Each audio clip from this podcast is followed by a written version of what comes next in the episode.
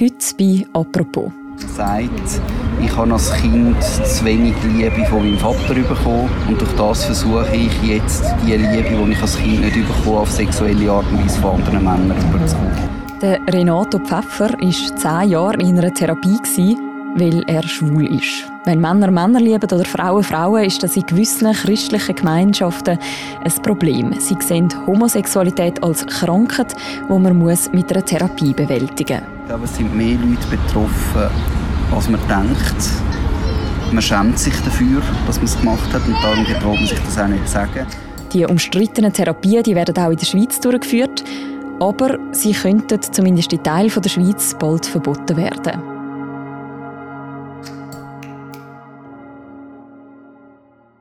Mein Name ist Mirja Gabatuller und über das reden wir heute im Podcast «Apropos». Und bei mir im Studio ist Sascha Pritzko, sie ist Redaktorin im Zürich-Ressort vom Tagesanzeiger. Hallo Sascha. Hallo Mirja. Sascha, du bist vor kurzem am Renato Pfeffer begegnet. Was ist dir da für ein Mann gegenüber gestanden? ein sehr gut frisierter Mann. er ist äh, jung, aufgestellt. Ähm, er war nicht besonders groß. Gewesen. Er ist schwul und Pfarrer. Er ist reformierter Pfarrer, wie du sagst. Sieht er in dem einen Widerspruch zu seiner Homosexualität? Mittlerweile nicht mehr, nein. Ähm, früher war er hin und her gerissen. ähm, aber er hat einen langen Weg gemacht, um zu schauen, auch, ob sich eben Homosexualität und Glaube vereinbaren lässt. Und für sich selber hat er dann gesehen und entschieden, dass dass es so geht. Dass ich dich frage, ob das ein Widerspruch ist, das ist ja im ersten Moment mal ein eine absurde Frage. Aber wenn wir die Zeit zurückspulen, also wenn wir 20 Jahre zurückgehen im Renato Pfeffer seinem Leben, wie ist er damals mit seiner Sexualität umgegangen? Ja, er ist eigentlich so damit umgegangen, wie es ihm beigebracht worden ist, damit umzugehen, nämlich äh, mit Ablehnung. Er hat eigentlich seine sexuelle Orientierung verleugnet und hat sich probiert zu heilen es ist keine Überraschung, dass er seine homosexuellen Gefühle abgelehnt hat, weil das Bild, wo seine Freikirche, in der er immer noch Mitglied ist, ihm vermittelt hat, ist sehr abstrus gewesen. und nach meiner Recherche hat sich herausgestellt, dass das Bild eigentlich immer noch in sehr vielen Freikirchen vermittelt wird. Mhm. Und er hat das Bild sozusagen verinnerlicht gehabt. Genau. Er hat das Bild von seiner Gemeinde vermittelt bekommen und dadurch hat er eigentlich gewusst, dass er nicht so darf bleiben, wie er ist. Wir hören mal schnell in das Gespräch hinein, das du mit ihm geführt hast, wo er das auch selber erzählt. Ich habe dort bis, bis dahin niemanden kennt, der homosexuell war. Ähm, durch das habe ich einfach aus diesen, Bild, äh, aus diesen Büchern rausgehauen.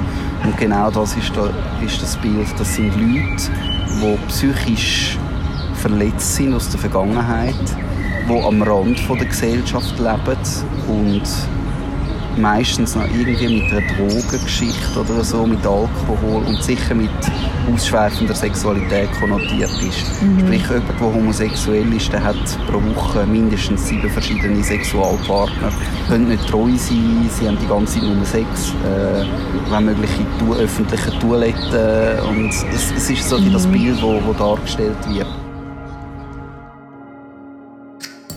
Also er spricht an, dass er eigentlich extrem negative Bilder von Homosexualität im Kopf hat. Aber für ihn ist eigentlich schon immer klar gewesen, dass er schwul ist, oder?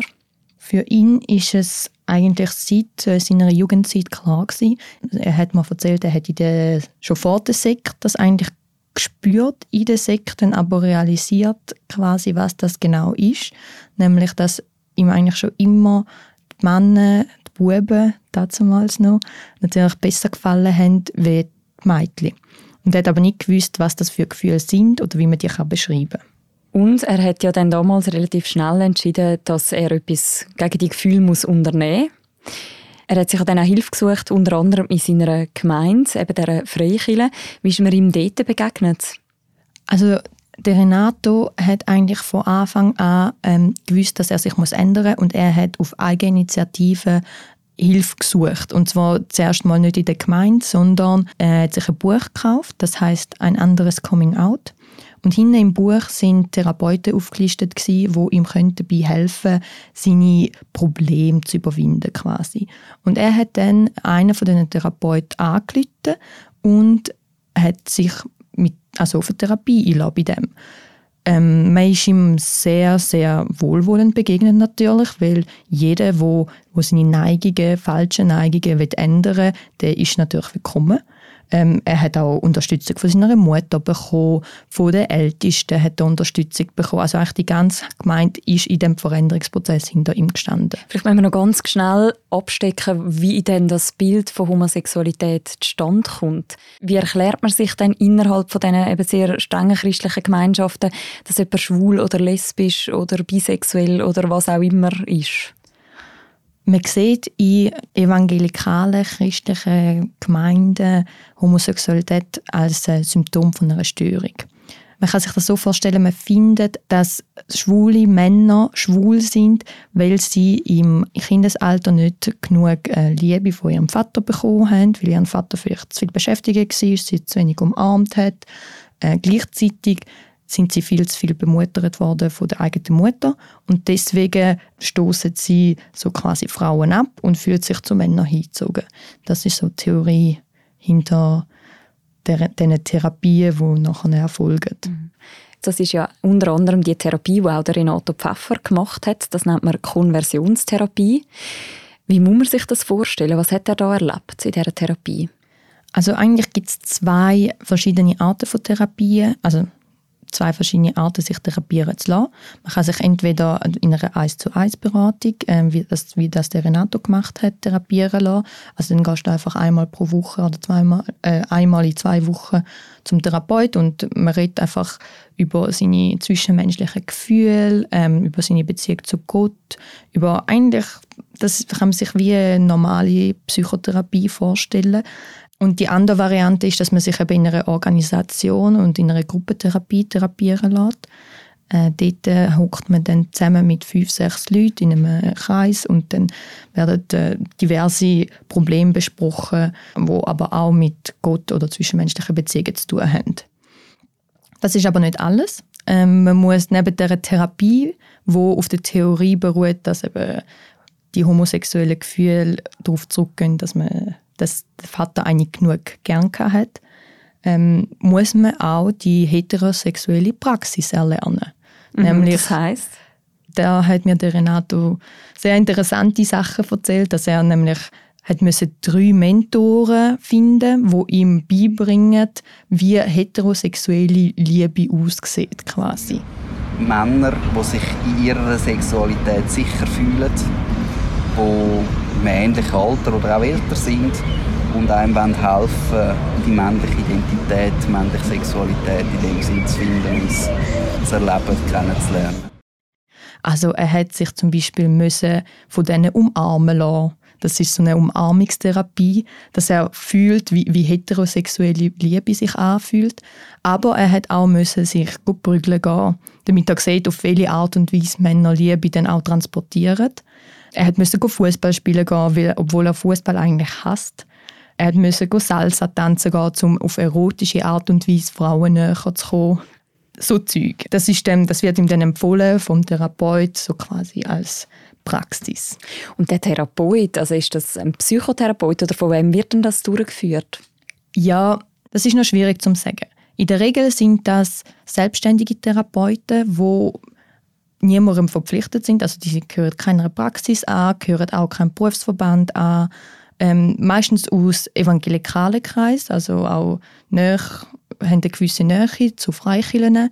Ähm, die werden dann sozusagen von den Freikirchen entweder direkt eingesetzt oder jetzt wie im Fall von Renato aufgeführt in so Selbsthilfebücher, wo man sich dann bei denen melden kann. Was kann man denn darüber sagen, was so eine Therapie für Auswirkungen hat auf den einzelnen Menschen? Also wie hat das zum Beispiel auch der Renato Pfeffer erlebt?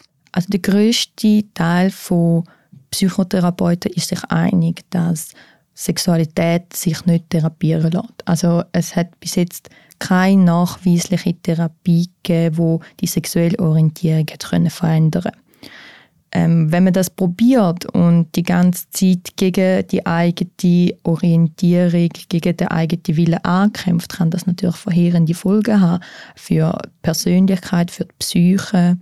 Das kann natürlich zu Depressionen führen. Also eine Betroffene, mit der ich geredet habe, die hat gesagt, die hat Menschen zugrunde gesehen an dem, dass sie wollen, etwas erreichen, wo sie nicht sind.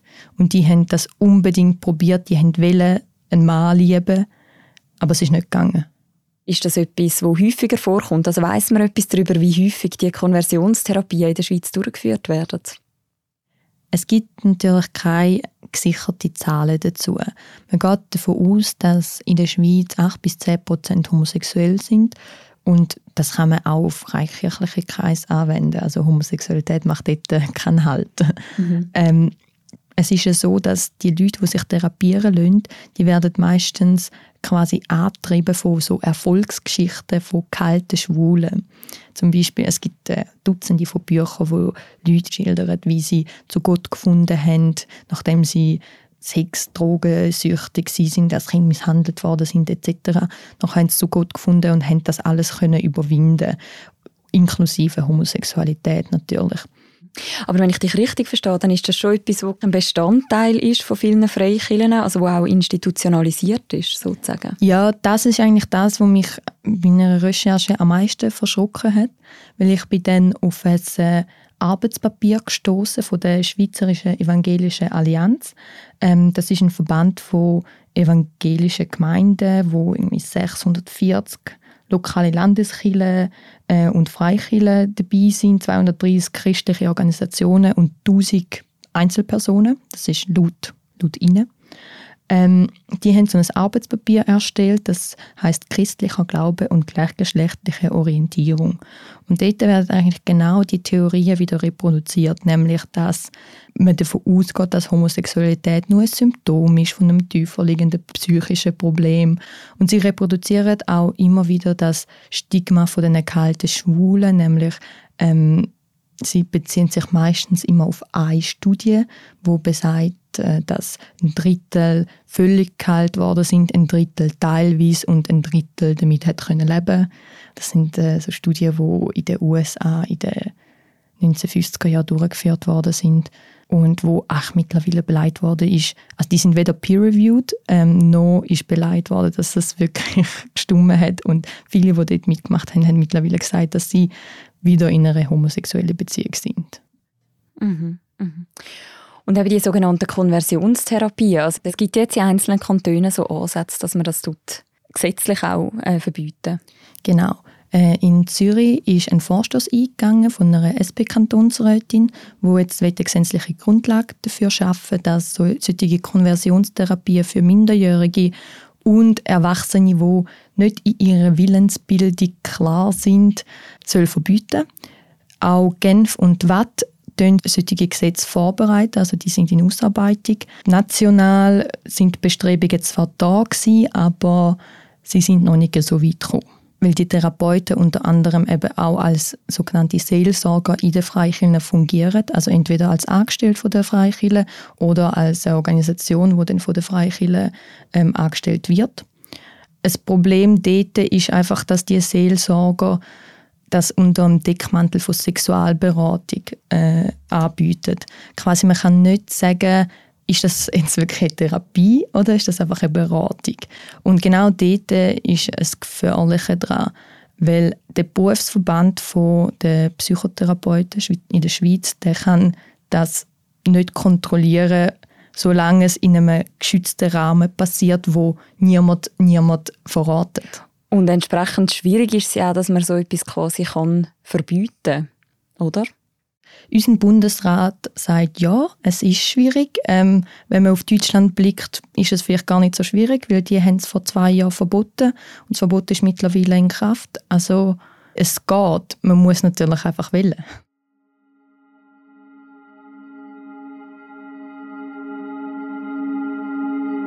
Stein, äh, also so ein halt, wo man einen Stein an, dann staut es ihnen an und dann mhm. baut man rein eine größere Staumauer. Und in zehn Jahren einfach eine riesige Staumauer hinter mir. Es hat aus allen Ritzen hat das Wasser durchgedrückt mhm. und ich habe mich mit aller Kraft gegen, gegen den Staudamm gestemmt. Nochmal zurück zum Renato Pfeffer. Er hat sich ja dann irgendwann entschieden, dass er die Therapie abbrechen will und sich auch outen. Wann hat er sich schlussendlich zu diesem Schritt entschieden? Der Renato Pfeffer hat sich dazu entschieden, um die Therapie abzubrechen, zehn Jahre nachdem er sie angefangen hat, also mit 27. Und zwar, weil er für sich eine Erklärung gefunden hat, wo für ihn logisch war. Also er hat eigentlich jede von diesen Bibelstellen, die auf Homosexualität hindeuten, auswendig gelernt. Er hat sie auseinandergenommen, er hat sie übersetzt, er hat sie gedrillt und gewendet und für sich selber hat er gemerkt, dass das, was dort steht, eigentlich nichts mit Homosexualität zu tun hat. Er hat dann auch jemanden kennengelernt, der ebenfalls homosexuell ist und auch in der gleichen Gemeinde war wie er. Und dort ist ihm einfach bewusst worden, dass das ganze Bild, wo ihm vermittelt worden ist, überhaupt nicht zutrifft.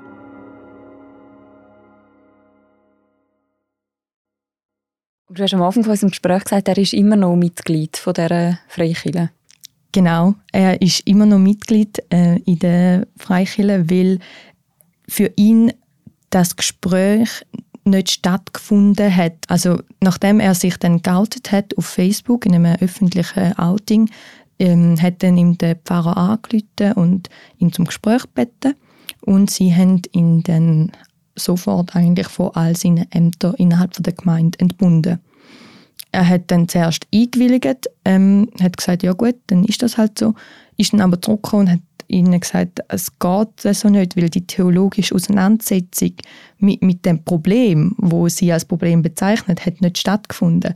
Er hat das Gespräch, die Diskussion führen was ist falsch an dem, wie er ist, und dann hat er ihnen entgegnen Und deswegen hat er gesagt, ähm, wird er die Kirche auch nicht verlassen. Solange ihm nicht einleuchtet, wieso er falsch ist, wird er bleiben. Und das ist er, eigentlich, ist bis heute noch dabei zehn Jahren ist es schon her, seit sie ihn quasi von den Ämtern entbunden haben.